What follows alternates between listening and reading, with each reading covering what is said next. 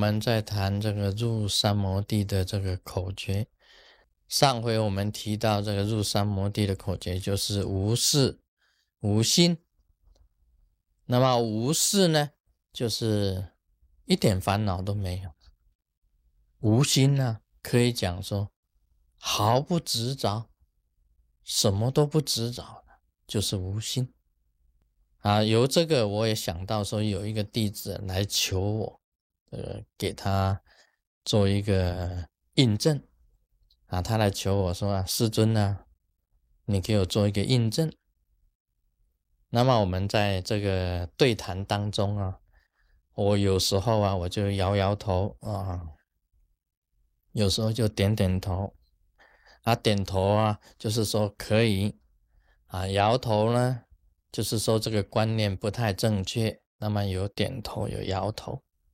那么他跟我讲，他说：“我最不喜欢的。”就是师尊摇头，呃，师尊摇头，他说他不喜欢，他最不喜欢师尊摇头。那么我就通通点头好了，通通点头，也不对。那么我就跟跟他讲，你心中啊，你在你的心中啊，仍然有所谓的喜欢跟不喜欢。这个是执着。一个修行人，他到了一个真正的境界以后，他是清净无为的。别人怎么样子不喜欢，你也不会感受到的。你一个成就者的话，厌恶这两个字是没有，欣喜这两个字也是没有的。这个才能够达到无心的境界。你今天跟我谈到，你已经无心了，那么你还执着师尊的点头、摇头吗？你还执着我的摇头吗？你可以讲，你既然是无心的，那么你就不会去指导师尊的摇头啊，师尊的点头。这个就是一个。一个正验呢，就是说你还没有达到无心还执着的境界的时候啊，你要来求印证你自己的成就。然后我随便把我的脚就抬到桌子上，我把我的脚抬到桌子上，你看我这个举止如何呢？你看我这个举止是怎么样子？说这是不礼貌的。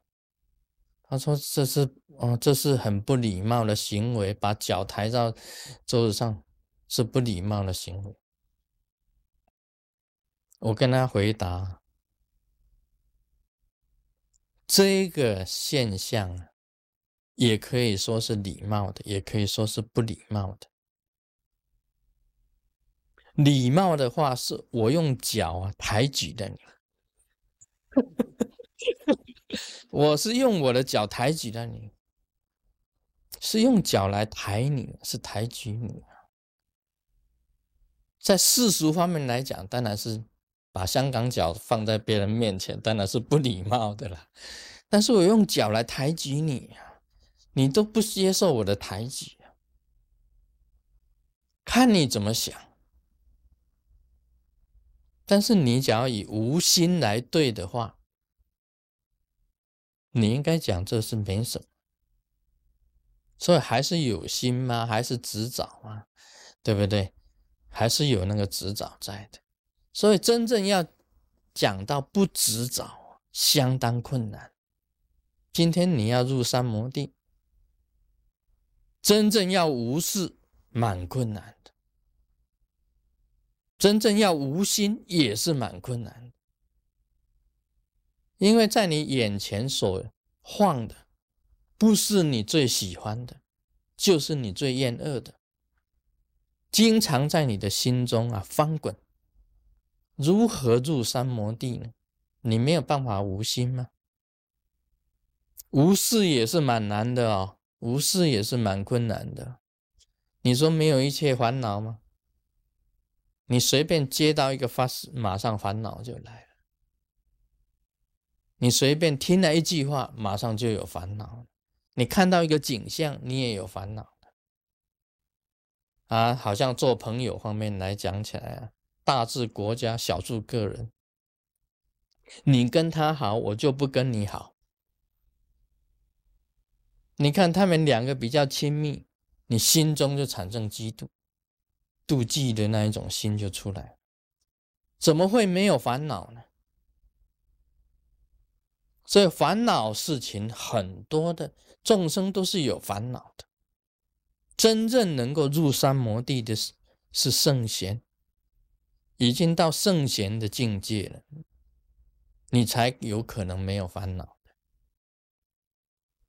啊，像以师尊来讲，我就是以淡然无为、清净无为这一种事情来行你自己的事。你心里呀，经常不会翻滚，很平静的。碰到的事情啊，顺其自然吧。这个就是自然任运之道。那你清净呢？你始终心里不起波涛，心平啊如镜。你可以观察一切事情，产生智慧。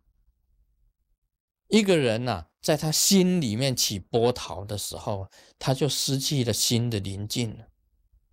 入定呢都不可能，做事情也会失去分寸。平时处理事情的，你心里已经翻腾了，你已经有了这个啊意见了，你当然心理上已经不平了。如何会平等去视众生？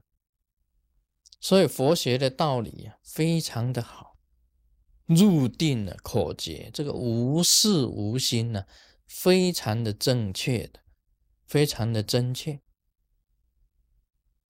没有烦恼，一丝不挂，你才能够入定，完全没有喜厌，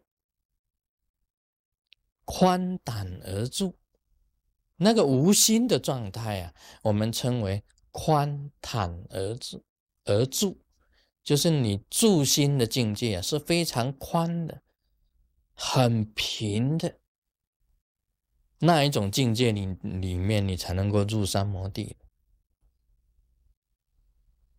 啊，学佛修行能够达到这样子，你才能够任运，就是用你的智慧，用你的智慧发光。然后来任印所有的事物里面，你任印，所以很多事情呢，一笑可以直之啊，就笑一笑就没有。那你也不会说啊，看到别人怎么样啊，你就想要怎么样啊？你一切的事情呢，都不会去勉强。做任何事情，你不是去勉强去做，完全是一种自然而然呢，任运随事顺随事的随安的那一种状态。你学习到这个，对于你自己的做人处事都有帮助。那么最重要呢，你在学习这个禅定的时候啊，一下子。你就内外打破了，你智慧的光明呢就能够产生出来了，你就能够成佛了，你就可以做菩萨。Om Mani Padme Hum。